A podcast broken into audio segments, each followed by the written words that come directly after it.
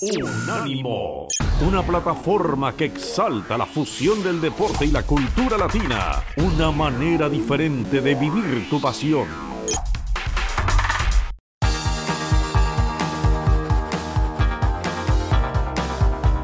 Universo Premier, tu podcast de la Premier League.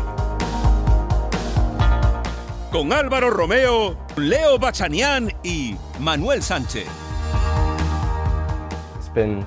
Such a long time of lying um, and I've just processed and processed every day of just about how I want to do it, when I want to do it and I think now is just the right time to do it. You know, I feel like I'm ready to tell people about my story. I want people to know the real me and lying all the time just isn't what I've wanted to do and it has been a struggle but now I just do feel like I'm ready to be myself, be free and just be confident with it all. So all the way through my life I was like, yeah, it's fine, you'll get a girlfriend when you're older and you'll change and it'll be fine. And then as you do get older, you realise you just can't, and it's just something that you won't be able to do. So I've had girlfriends in the past to try and make all my mates think that I'm straight, and it was just a massive cover up. So it has been a struggle. And then in school, everyone always used to ask me, "You sure you're not gay?" And it was like, "No, I'm not," because I wasn't ready, but just don't want to lie anymore. But now, you know, it's just all gone, and I'm just confident and happy to be myself finally. Hola, ¿qué tal? Yo soy Álvaro Romeo y estás en Universo Premier. Es el penúltimo Universo Premier de esta campaña 2021-2022. El audio que escuchabas eh, al principio de este programa, justo después de la careta, es de Jake Daniels. El audio, por cierto, es de Sky News. Y este chico es jugador del Blackpool, un equipo de la segunda división inglesa. Tiene 17 años y ha decidido revelar que es homosexual. Es el primer jugador que manifiesta su sexualidad en activo desde que lo hiciera Justin Fasano hace 30 años. Es un futbolista no retirado que con lo mejor de su carrera todavía por delante, ha decidido revelar que es homosexual. Ha salido del armario en un momento de su carrera en el que todavía le quedan 15 o 20 años de fútbol. Ha debutado esta temporada en la Championship y tiene todo el futuro por delante y desde luego ahora se supone que se va a desenvolver con muchísimo menos bloqueo, porque se ha quitado un grandísimo peso de encima. Tengo que recordar que Justin Fasanu salió del armario hace 30 años. Se suicidó, por cierto, años después de salir del armario, y es el único futbolista británico que salió del armario, que declaró su homosexualidad cuando todavía estaba jugando a fútbol. Y ahora les, le deseo dos cosas a este chico, a Jake Daniels. En primer lugar, que no pasen más de 30 años hasta que haya otro Jake Daniels. Y otra cosa más, que Jake Daniels haya abierto el camino para que la homosexualidad en el fútbol no sea tabú y para que, un, para que en un futuro no haga ni falta que un jugador salga del armario, que se manifieste públicamente, porque esto esté totalmente normalizado. Bueno, pues aquí tenemos a un eh, futbolista que ha salido del armario, Jake Daniels, así que felicidades por él, si se siente mejor así. Em, y si a partir de ahora jugará con menos presión, mucho menos bloqueado, con menos ataduras, muchísimo mejor para él. Felicidades, bien hecho. Y Jake Daniels se une a otro jugador que esta campaña también en Australia, en las antípodas, salió del armario, como Josh Cavallo. Bueno, pues ya van saliendo unos cuantos más y este tema, pues eh, imagino que va camino de normalizarse con jugadores que toman, em, bueno, decisiones así tan valientes como Jake Daniels y como Josh Cavallo. Saludo a mis contertulios habituales, eh, que son Leo Bachanian. Hola Leo, ¿qué tal? ¿Qué tal? Muy buenas, Álvaro. Y Manuel Sánchez. Hola Manu. Hola, ¿qué tal Álvaro Leo? En primer lugar, eh, rapidito, ¿qué impresión os merece em, esto de Jake Daniels, esta exclusiva que sacó Sky News por iniciativa propia del futbolista que quiso declarar su homosexualidad ahora, con 17 años, cuando tiene toda su carrera por delante? Empiezo por ti, Manuel.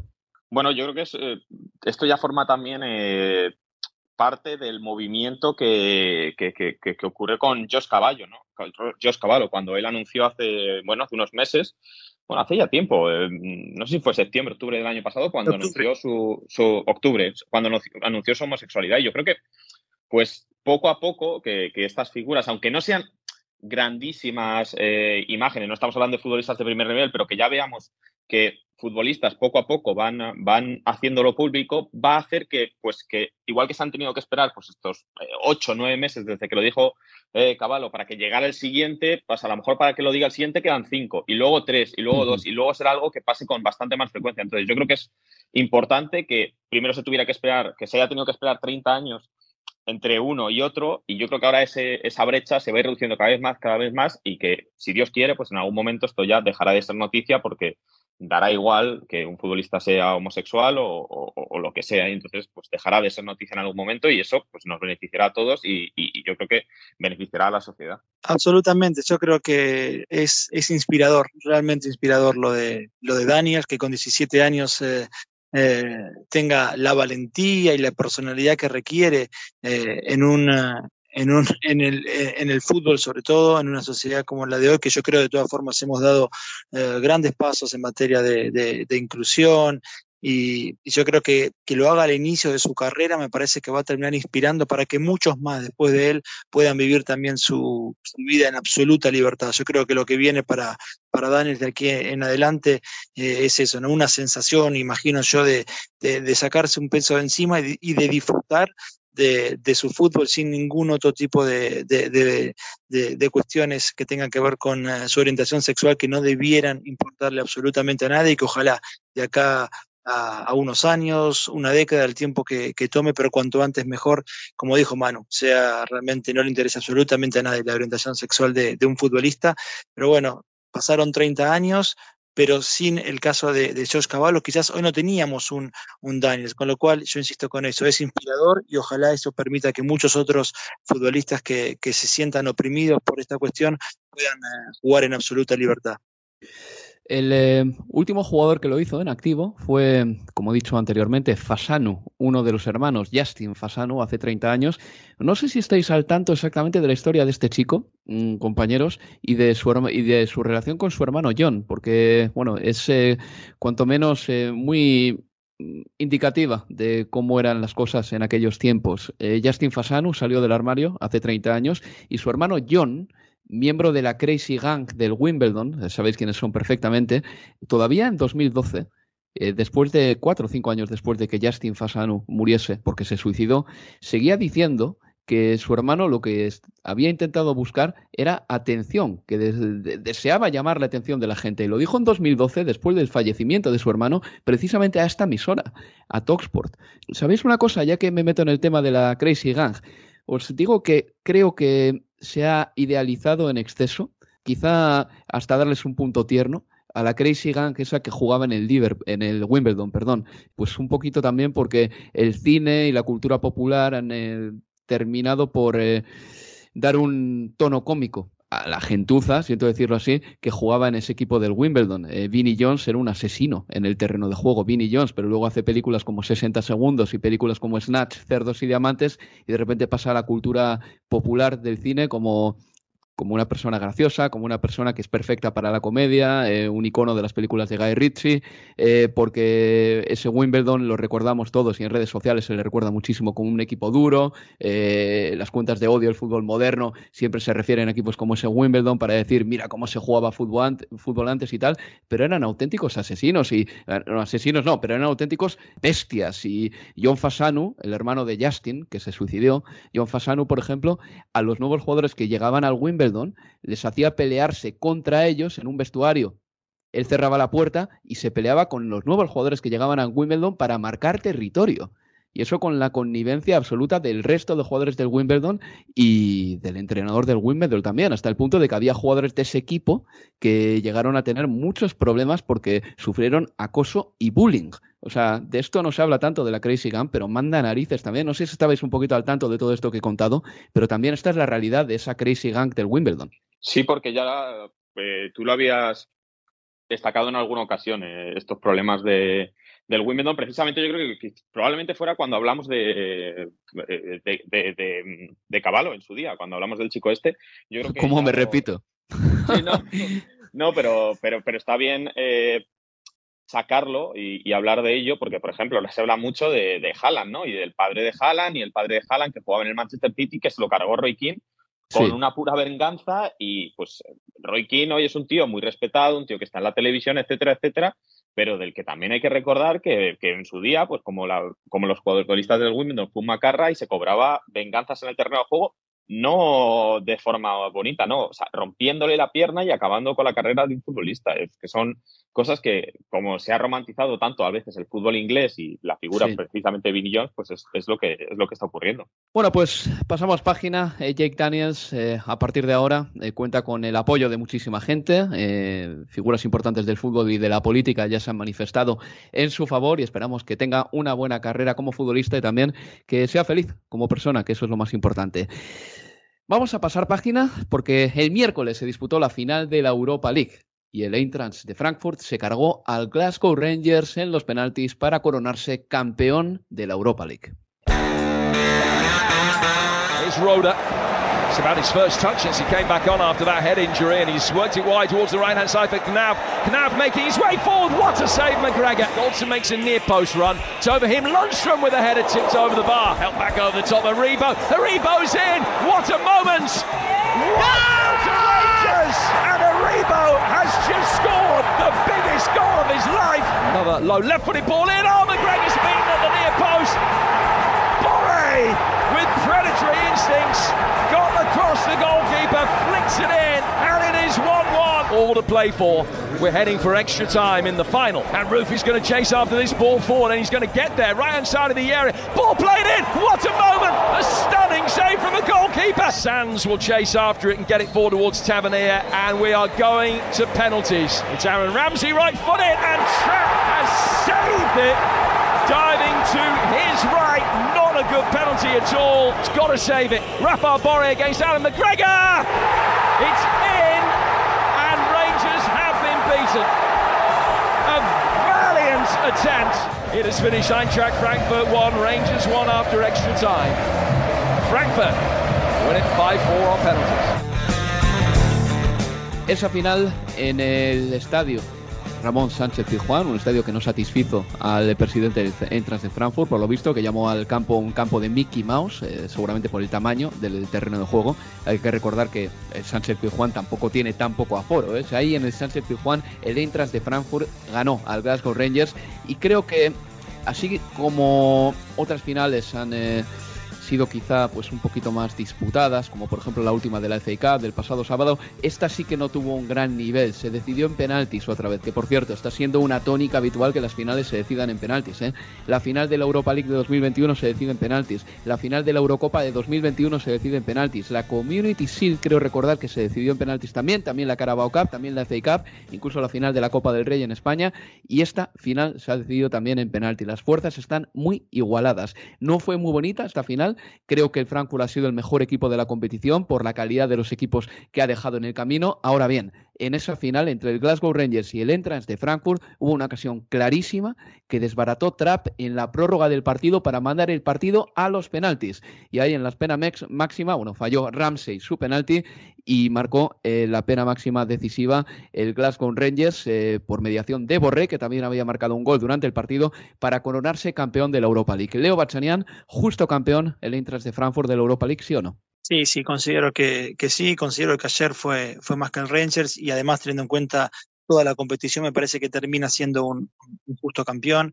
Eh, un Eintracht de Frankfurt que, que en octavos de, final se cargó al, al, Betis como, como visitante, que en cuartos de final dejó afuera al, al Barcelona, que en semis dejó fuera al West Ham y que finalmente ayer en, en, Sevilla termina coronándose campeón por primera vez en Europa después de, de 42 años estuvo cerca, de todas formas, el Rangers. Vos lo marcabas recién en esa última acción, eh, ya a dos minutos de, ir a los penales, cuando Ryan Kent, después de un centro de, de Kemar Roof que había, entrado, que había ingresado hace apenas un minuto, primer balón que toca, centro atrás, balón al segundo palo y Ryan Kent que tenía que empujarla nada más, eh, remató y se encontró con la, con la humanidad de, de Kevin Trapp, una, sin dudas, de, las figuras, me parece, del Frankfurt en, en, toda la Europa League, junto con, con Filip Kostic y también, claro, eh, Rafael eh, Santos eh, Borré, el delantero colombiano que terminó a la postre marcando ayer el, último tanto de, penal.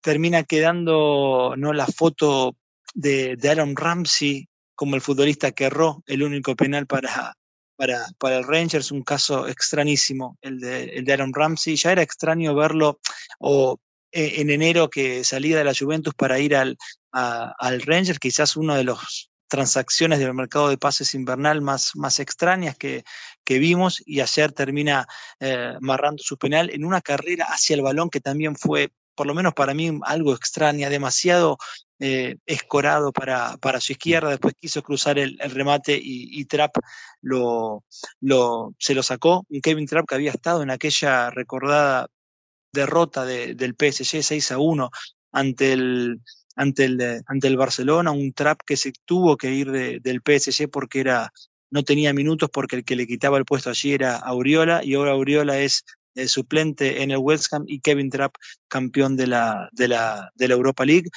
Cuatro finales de lo que anteriormente conocíamos como la Copa UEFA y ahora de la Europa League, disputadas por equipos escoceses, cayeron en, todas las cuatro finales, dos de ellas eh, el Rangers, de hecho las dos últimas, porque en 2008 cayeron ante el Zenit de San Petersburgo y, lo que obviamente conocemos anoche también allí en, en Sevilla, pero sí, un justo campeón el Eintracht de Frankfurt, hermano.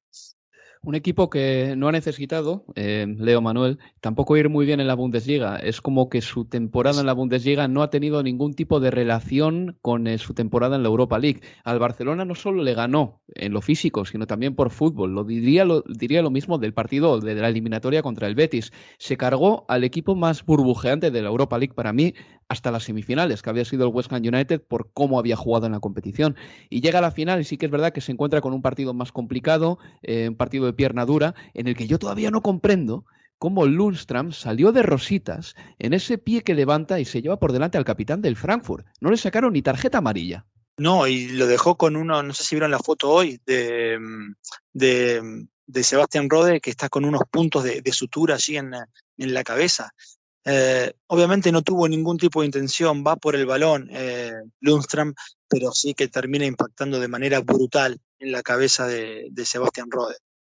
Yo creo eh, que de todas maneras con un árbitro un poquito más riguroso, eso termina en cartulina seguro, pero segurísimo. Y luego en la segunda parte también el dio un par de viajes y acabó el partido, bueno, pues se lo terminó. Y al final del encuentro fue de los primeros que habló para las cámaras de televisión. Por cierto, que cuesta entender el acento de Lundstrand también, ¿eh? No sé si lo escuchasteis, pero, pero ojito con él. Eh, uno de los jugadores de esta Europa League para mí ha sido Filip Kostic, pero con bastante diferencia. Creo que también lanzó el centro para Borré en la final, aparte, pero la temporada que ha hecho en la Europa League ha sido para llamar la atención y este jugador debería, yo creo que estar en, eh, yo creo que las libretas de muchos directores deportivos ¿eh? este verano.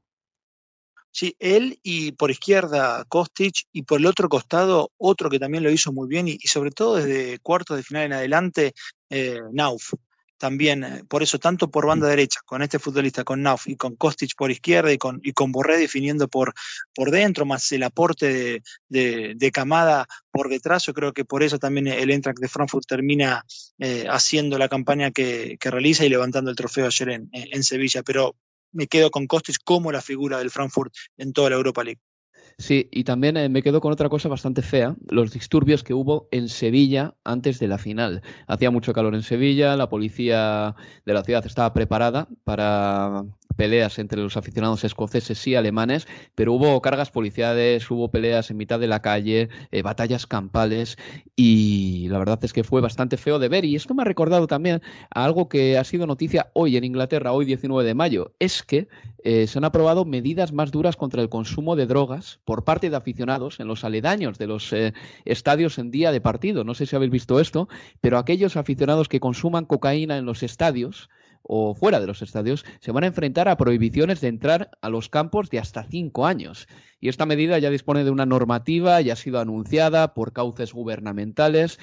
Y es que las cifras eh, han alertado a la policía esta temporada. Las autoridades competentes han denunciado que está habiendo muchísimos más problemas y peleas fuera de los encuentros y en los partidos. Y creo que a todos se nos viene a la cabeza, Manuel, lo que pasó en Wembley el verano pasado, el día de la final de la Eurocopa. Sí, y, además en esto sí que yo creo que hay que, bueno, romper una pequeña lanza en favor de Inglaterra y de la, y de la seguridad inglesa, porque eh, tú estuviste el otro día, Álvaro, en la final de la FA Cup, yo he estado en la final de la Copa de la Liga también hace unos meses, he estado en algún partido de Inglaterra, algunas semifinales, etcétera, etcétera, y lo que es la llegada a Wembley ha cambiado radicalmente. Todo lo que ocurrió hace menos de un año en la, en la final de la Eurocopa parece ya como algo imposible de repetirse porque la seguridad ha aumentado, hay varios cordones policiales antes de la llegada al estadio, ya no se permite el consumo de bebidas alcohólicas en los aledaños del estadio, cuando antes eso era pues o en la final de la Eurocopa era prácticamente una batalla campal en la que tú te ibas con tu botellón y podías hacer lo que quisieras. Ahora ya no se puede, solo se puede consumir alcohol en los sitios habilitados para ello y hay sitios habilitados para ello. Entonces ha cambiado muchísimo el panorama de lo que pasó en la Eurocopa a cómo está ahora. Me parecería que, me parece que sí que es verdad que ha hecho falta, bueno, pues hizo falta esa final de la Eurocopa en la que hubo 90 detenidos para, para que se pueda llegar a este punto, pero sí que creo que por lo menos Inglaterra ha aprendido de ello y bueno, eso también les va a beneficiar a la, de cara a organizar pues esa próxima Eurocopa que ellos quieren, que ellos quieren organizar. Manuel, ¿tú no estás viendo este año más bengalas que nunca en los campos de la Premier League? Pero, pero, pero muchísimas más. ¿Esto de, de, dónde viene? O sea, yo no lo había visto, te digo, ¿eh? en 2012, 2013, 14, 15, 16.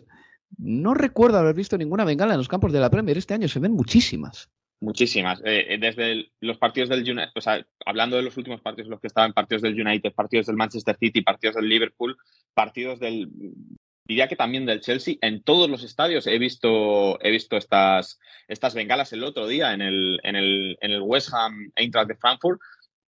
Muchísimas bengalas en la, el, fuera del estadio, en lo que es eh, la parte donde ya has pasado la seguridad. Eh, entonces, mm, es, obviamente es algo que es muy sencillo, porque si ves el, lo que es el recipiente de la bengala es muy pequeño, es muy fácil pasar eso. Si te registran, en el registro que te hacen eh, al llegar al estadio es muy fácil colarlo. Yo podría colar 10 si quisiera en, la, mi mochila, porque tampoco es que la revisión que hacen de mi mochila en la que llevo el ordenador sea, muy excesiva. Pero eh, sí, no, sé si es que se ha puesto de moda esto y, es lo más normal ahora, pero es raro el partido importante de la Premier League en la que no veamos Premier League o FA Cup o Champions League, en la que veamos una o varias bengalas. El cacheo de la mochila es lamentable. El otro día el que me hicieron en Wembley, Manuel, y esto no sé si interesa mucho a los oyentes, pero eh, me dijeron, abre la mochila. Y tenía la chaqueta encima de mi ordenador, de un microfonito, de los auriculares, y no me hicieron quitar esa chaqueta de ahí. O sea, podía haber tenido 50 bengalas o 50 salchichas de Frankfurt, no sé, o sea, dentro de la mochila y no se habrían dado cuenta. ¿Sabes lo que, lo, que, lo que a mí me hizo gracia una vez? Entrando a Wimbledon, me, sacan el portátil y me dice, ¿puedes por favor encender el portátil? Y digo, ¿pero para qué quieres que lo encienda? Me dice, por si es una bomba. Y digo, hombre, digo, y si es una bomba y lo enciendo, te explota a ti. te explota a ti. Eh, o sea, déjame que entre, mejor será que entre, que no que explotemos aquí los dos. Pero bueno, sí, en fin. Pues es alucinante. Oye, y una cosa más, y en el siguiente bloque vamos a hablar ya pura y estrictamente de fútbol. Pero esos pitos al himno nacional que mm, se han eh, denunciado en la final de la FA Cup, yo tampoco noté demasiado abucheo, igual algún abucheo uh, que otro, pero, no, eh. ¿Tú lo notaste, Manuel? Sí. Sí, yo, yo es verdad que seguramente yo estaba más cerca de la. porque yo estaba prácticamente pegado a la afición del Liverpool. Yo lo ah. noté muchísimo, exagerado, o sea, de decir, es que está todo el mundo pitando el himno nacional.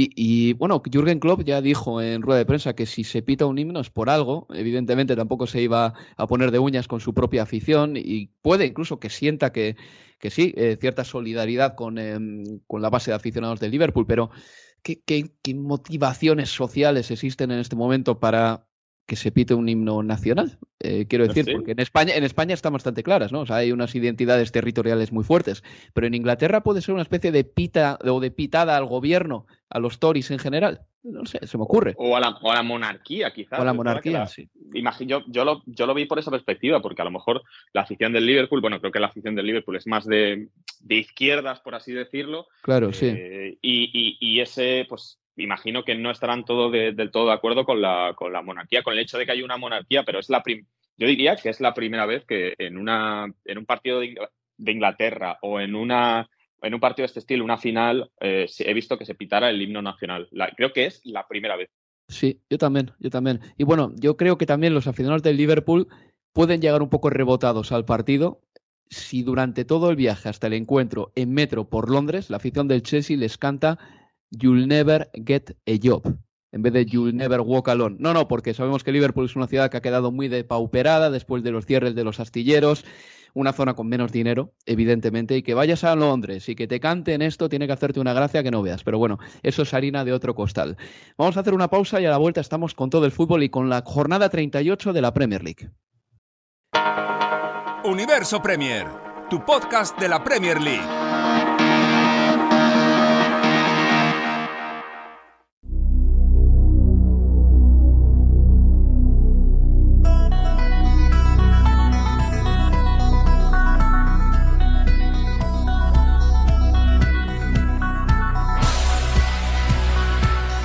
En Universo Premier.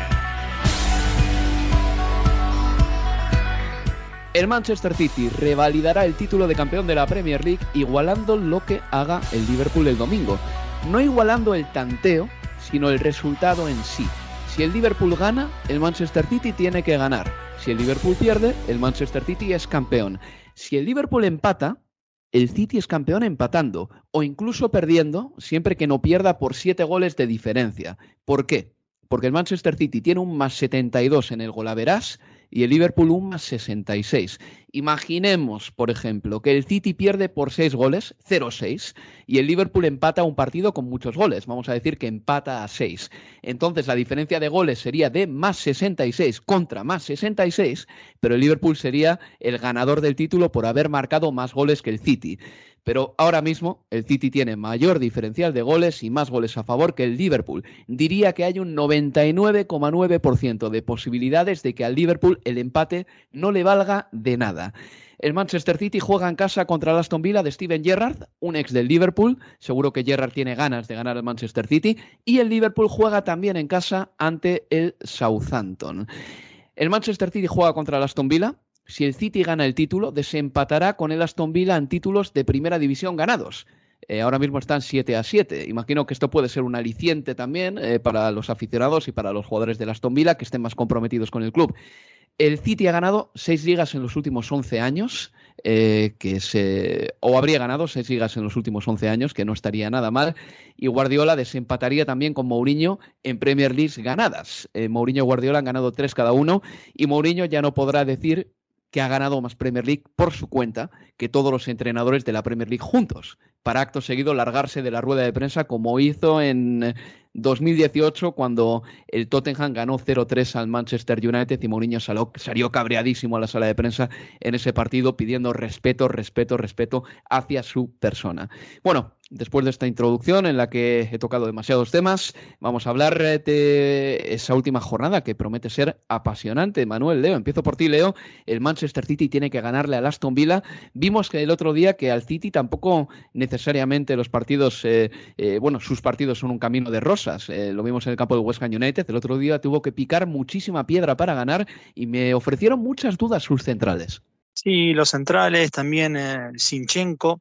El primer gol de, Bowen a mí me hizo acordar y mucho por la definición parecía, pero sobre todo por el mal marcaje en la acción, en esa jugada de Sinchenko, al gol de Havertz en la final de la, de la Champions del año pasado entre el Chelsea y el, y el, Manchester City. Sufrió mucho por ese costado de, de, Sinchenko y con, y con los centrales. Es verdad que tiene un problema así en cuanto a, a lesionados y ausencias. Eh, Pep, pero bueno, yo creo, me parece que en condiciones eh, normales el City debiera eh, vencer a, a Aston Villa, coronarse campeón el, el próximo domingo. Eh, yo creo que el empate del, del, City ante el West Ham terminó siendo una especie de favor también al Liverpool en, en la previa a su partido con el Southampton y, y, me refiero a que cuando si el City perdía su partido con el West Ham, el Liverpool quedaba a tres puntos y la única diferencia iba a pasar por la diferencia de goles. Y yo imaginaba un escenario, si eso ocurría, una derrota del City, en la que el Liverpool podía salir a jugar el partido con la misma intención o con como sucedió aquel encuentro en Selhurst Park, ¿se acuerdan? Ante el, ante el Crystal Palace, cuando después de...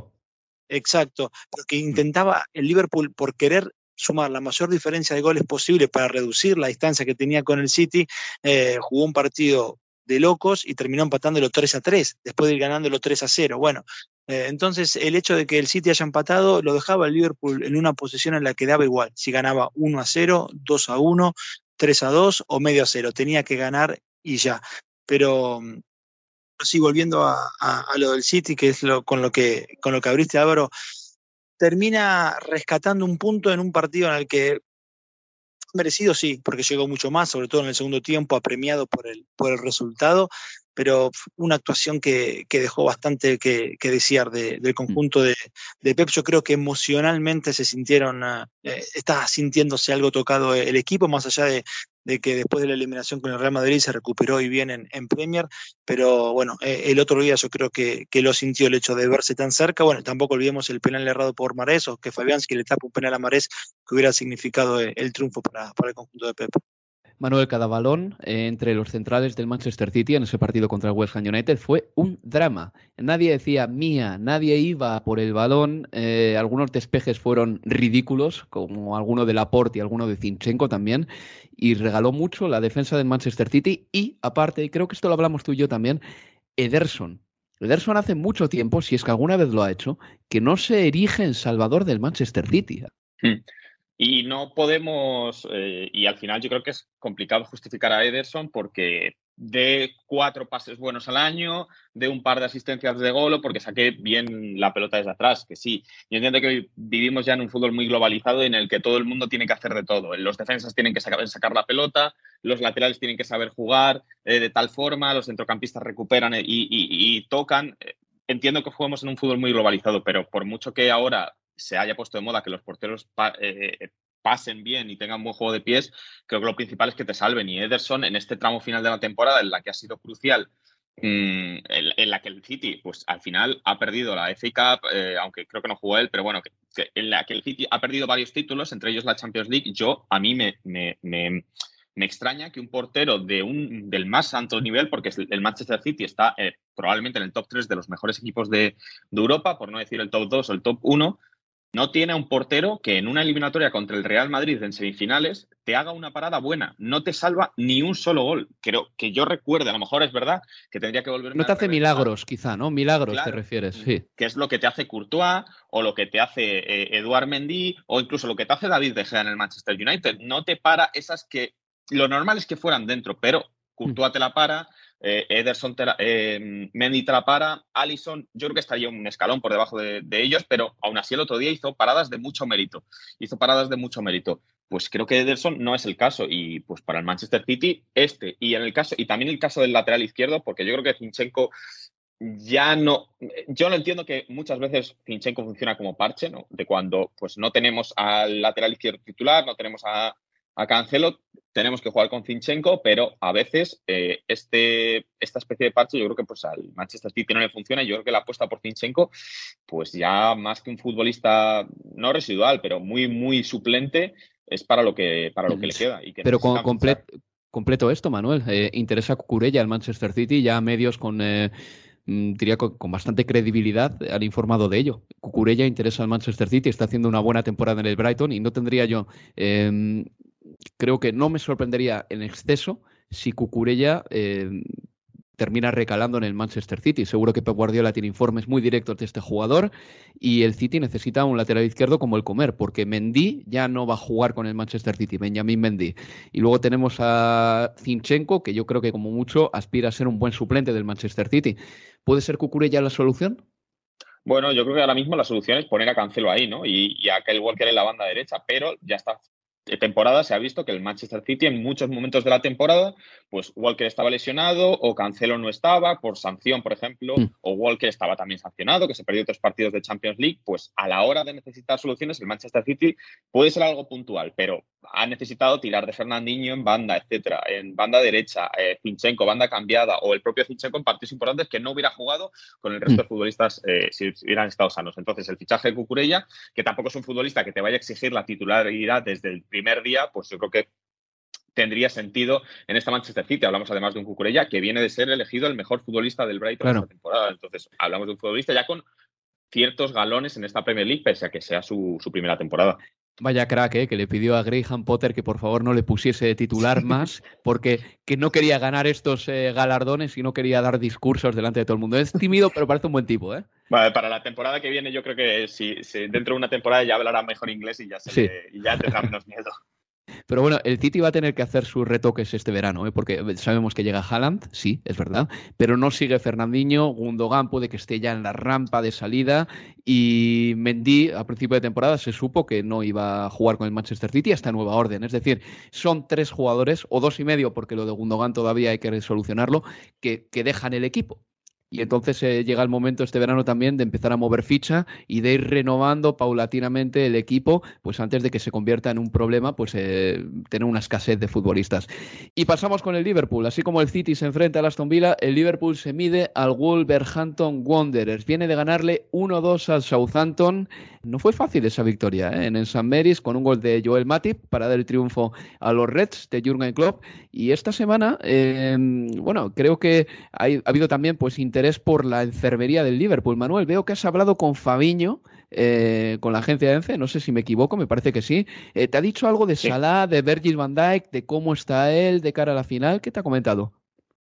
Bueno, él, dijo que sí, que, él estaba haciendo trabajo de recuperación estos días, pero que, él se veía en la final, que no se veía, por, la, por, la, sensación que me dio, no se veía en un escenario en el que no, en el que no estuviera. Y, el, y lo que transmitió, yo de Dijk no tengo ninguna duda mm, de que va a estar, creo que fue más un tema de precaución y tampoco dudaría mucho de Mohamed Salah, a no ser que nos esté engañando todo el mundo y no quieran hablar de Mohamed Salah de cara a la final, todo lo que nos han transmitido es que va a estar eh, le van a guardar. Es verdad que este era un partido no para rotar, porque te juegas la, Premier, pero después del sábado FA Cup 120 minutos, era normal que si juegas tres días después, reserves a jugadores. Klopp lo hizo, dejó a nueve hizo nueve cambios respecto a la FA Cup. Yo creo que solo jugaron dos futbolistas que puedan estar en la final de la Champions, que serían Conate y Allison. El resto todo suplentes, porque creo que sí, jugó Diego Llota, pero yo creo que jugará Luis Díaz en la, final de la Champions por la temporada que está haciendo y sobre todo por el ritmo de estos últimos dos meses. Y, es normal que, que Club rotara y el, el, 11 que, que veremos este domingo contra el Wolverhampton Wanderers yo creo que va a ser más representativo de lo que veremos en la final de la Champions. Aquí sí que podremos ver más pistas de cómo está el equipo, porque no creo que Klopp se quiera jugar una final de la Champions el próximo 28 de mayo sin, con dos semanas sin haber utilizado a futbolistas como, por ejemplo, Thiago Alcántara, que no jugó contra el Southampton, Mohamed Salah, que estado tocado, Van Dijk, Andy Robertson, que tampoco tuvo ningún minuto.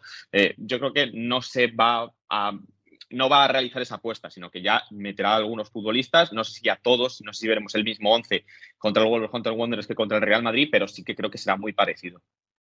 Leo, habría sido imposible em, que Liverpool llegase a estas alturas de la temporada, habiendo jugado todos los partidos posibles, con una plantilla un poquito más escuchimizada. Esta plantilla de Liverpool tiene de todo, se notan atisbos de cansancio, se vio ya en la final de la FA Cup, pero mm, tiene todavía mimbres suficientes para tratar de buscar las cuatro competiciones. Ahora bien, el Real Madrid, por ejemplo, para la final de la Liga de Campeones, llega muchísimo más descansado. O sea, últimamente se ha pegado baño y masaje. El Liverpool no ¿Esto te preocupa de cara a la final de la Champions? No, no, no, no creo que por lo menos eh, en París el, sábado 28 esta cuestión de, este Liverpool jugando sus 62 partidos posibles de, la temporada eh, termine teniendo un efecto negativo. Klopp ya había avisado, enojado en la conferencia anterior al partido con el Southampton de que esto de jugar sábado y martes no le gustaba en absoluto.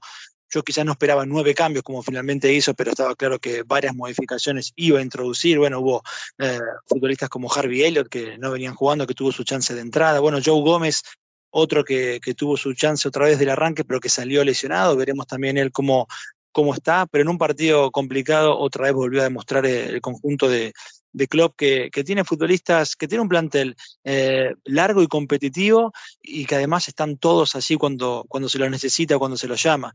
Eh, Minamino, quizás dentro de los atacantes el que menos venía jugando, hasta por detrás de, Firmino y de, Divo Corigi, juega, lo hace bien, marca un muy bonito gol, y, después Mati que termina marcando dos goles en el cierre de temporada que pueden terminar siendo vitales, porque marcó aquel empate parcial ante el Aston Villa en Villa Park y, el gol del triunfo en el, en el San Meris el, eh, el martes. Y, el domingo queda ganar y bueno, y esperar a ver si, si Coutinho y Steven Gerrard les pueden dar una mano. Bueno, pues eh, el domingo se disputará esa última jornada apasionante en la que el título todavía está en juego. El Manchester City tiene que igualar el resultado del Liverpool para ser campeón de la Premier League. Es así de sencillo y con un empate muy probablemente al equipo de Pep Guardiola también le valdrá. Recuerdo, el City va a jugar contra Aston Villa en casa y el Liverpool también en Anfield contra el Wolverhampton Wanderers. Pero también hay más eh, frentes abiertos. Por ejemplo, el de la pelea por entrar en la Liga de Campeones. Ahora mismo es el Tottenham el que lleva la voz cantante porque al Tottenham en la última jornada le vale con empatar en Carroll Road para jugar la Champions la temporada que viene. El Arsenal tiene que ganarle al Everton y esperar un favorazo del Norwich City. Recuerdo, última jornada, Norwich City, Tottenham y Arsenal Everton. Vaya liada del Arsenal en las últimas jornadas, no solo ya por perder en el campo del Tottenham, que era previsible, eh, incluso perdió a lo Arsenal con un jugador expulsado en la primera parte, pero luego caer ya en el campo del Newcastle, Manuel Leo, perdiendo 2 a 0 allí, es un error muy considerable. El Arsenal se ha desinflado justo al final, cuando importa. Y le va a costar la Champions League este año y veremos hasta cuándo, porque este año yo creo que era el más barato para meterse en Champions League, porque el Manchester Totalmente, totalmente de acuerdo no estaba bien. Incluso el Chelsea, ¿no? Ha, flojeado al final. Creo que equipos como Chelsea y Manchester United han jugado o han sumado puntos muy por, muy por debajo de, sus posibilidades. En una temporada normal en la que estuvieran un poco más a tono, sumarían muchos más puntos, muchos más de los Manuel, y, ojo, y ojo, perdona que te diga, pero es que Antonio Conte llegó a mitad de temporada. Imagínate un Tottenham mm. que empieza la temporada con Conte en agosto de 2022.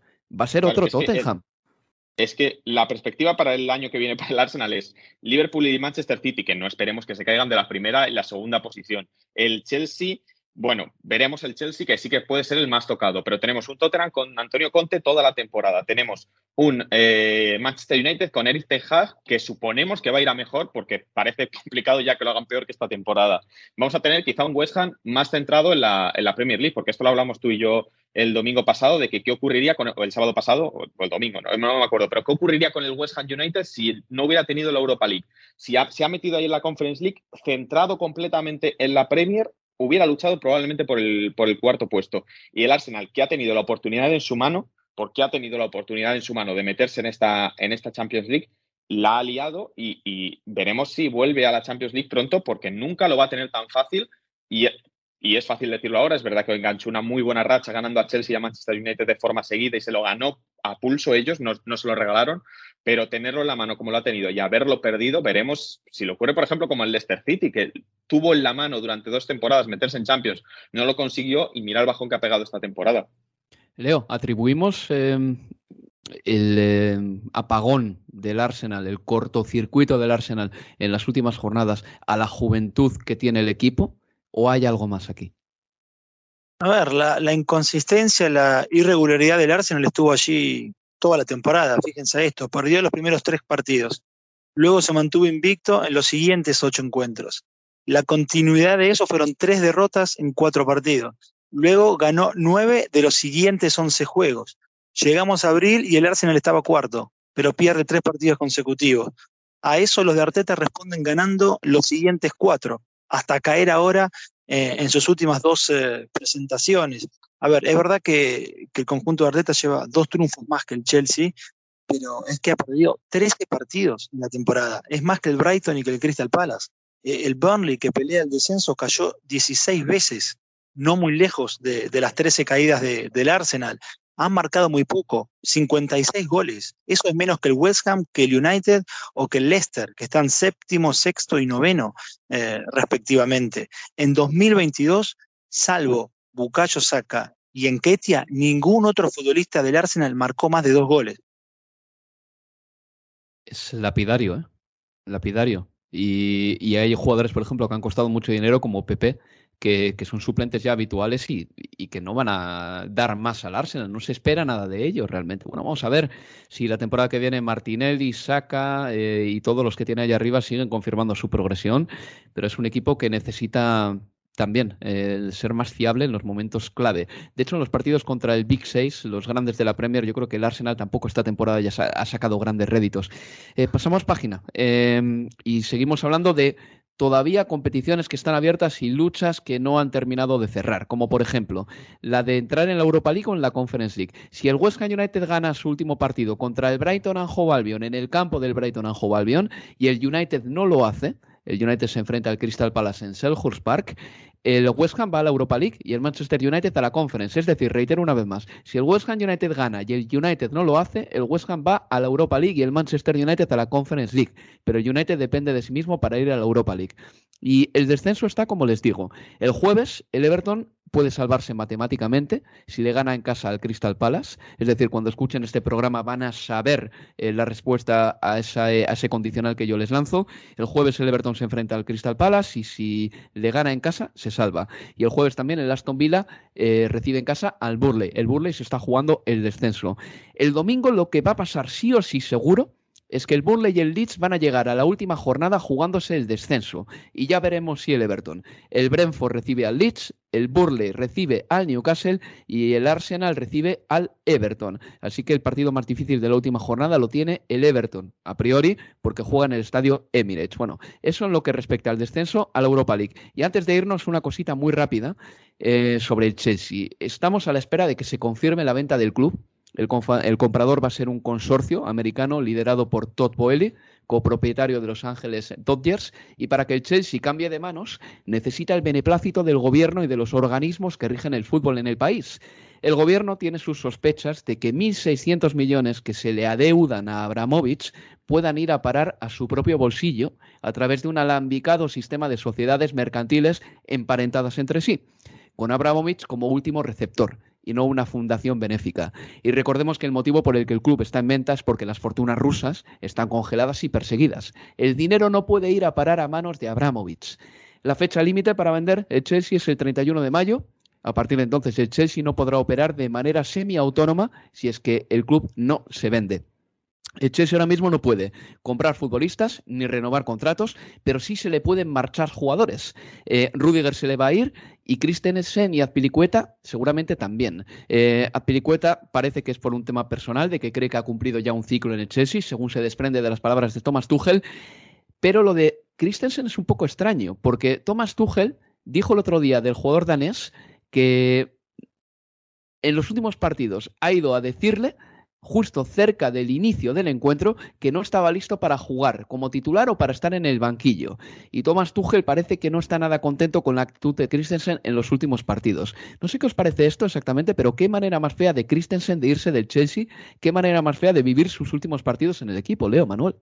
Es que, lo, que dice, lo que dice Tuchel en rueda de prensa básicamente es cuando dice sus eh, razones son confidenciales, son privadas, lo que básicamente está diciendo es no se quiere lesionar porque tiene un contrato o va a firmar un contrato o va a hacer un reconocimiento médico. Es la forma de decirlo. Si Tuchel de verdad quiere protegerle, que yo entiendo que no tiene por qué, porque si al final Christen se te ha dejado tirado el día de una final, pues yo entiendo que Tuchel se cabree.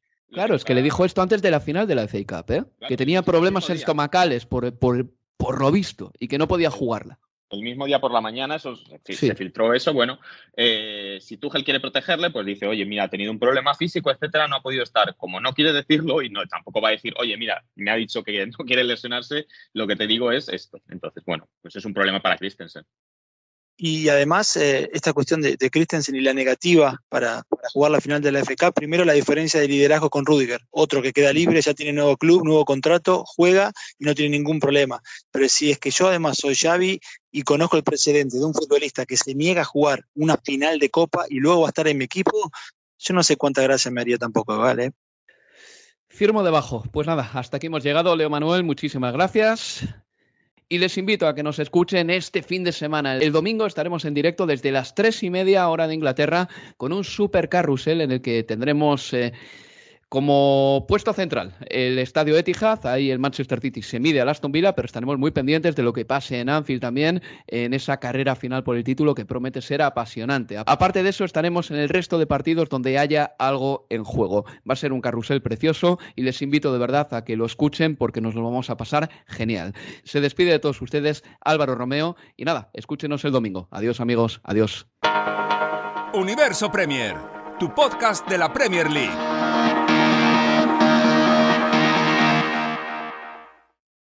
Unánimo, una plataforma que exalta la fusión del deporte y la cultura latina, una manera diferente de vivir tu pasión.